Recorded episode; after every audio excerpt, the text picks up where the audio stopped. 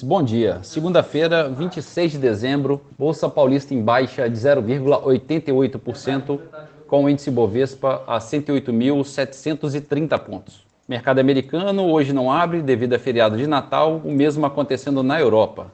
Já no mercado de moedas, o euro a R$ 5,52 avança 0,7%.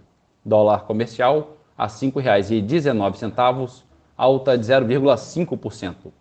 O petróleo WTI opera em alta de 2,5% a 79 dólares e 40 centes o barril. E a poupança com aniversário hoje, rendimento de 0,65%. Bom dia a todos os ouvintes. Marlo Barcelos para a CBN.